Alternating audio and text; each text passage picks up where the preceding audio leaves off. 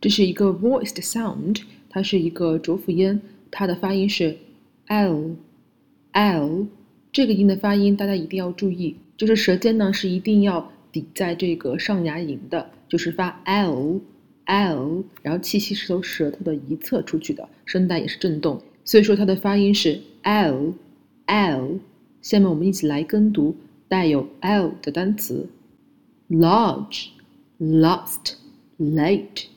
like, little, live, long, look, love, also, help, only, actually, allow, really, deal, feel, level, all, call, fall, sell, tell, well, mile, row, Sell, able little table。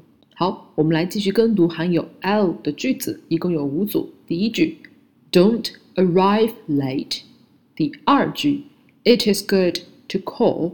第三句，We help each other。第四句，The book sells well。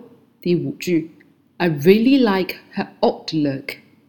我们继续跟读含有 l 的同音词 sell, sell, hole, hole, heel, heel, lick, lick, lawn, lawn, load, load, blue, blue，最后是变音，在变音里面，l 和它变音的音标呢有一组就是 r，看起来有点像那个字母 r。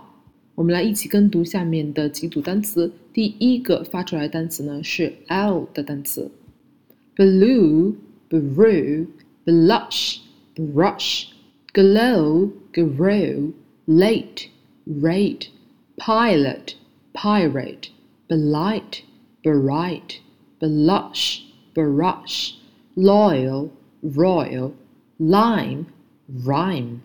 好，以上内容请大家反复聆听、跟读、模仿。